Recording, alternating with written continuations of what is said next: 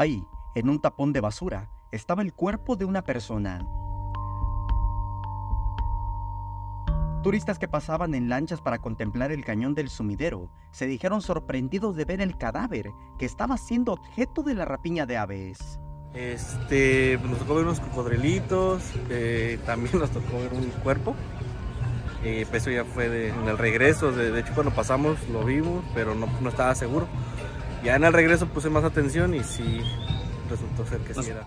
Julio César, que vino a Chiapas en esta temporada vacacional, narró el hecho y dijo que de inmediato reportaron el hallazgo a las autoridades. Pues nada más vimos un cuerpo flotando y un solo piloto en la parte de arriba. Eso fue lo que me llamó mucho la atención porque de, ida estaba ahí y de regreso seguía igual picoteando el. Indicó que este domingo fue sorpresivo ver el cuerpo flotando, toda vez que lo esperado es apreciar el atractivo turístico por excelencia de Chiapas. No obstante, a pesar del suceso, se dijo admirado del cañón del sumidero y lo recomendó a las y los turistas. Sí, pues, me sacó de onda, ¿verdad? No es normal como que salgas de tu, a dar la vuelta y te toques esto.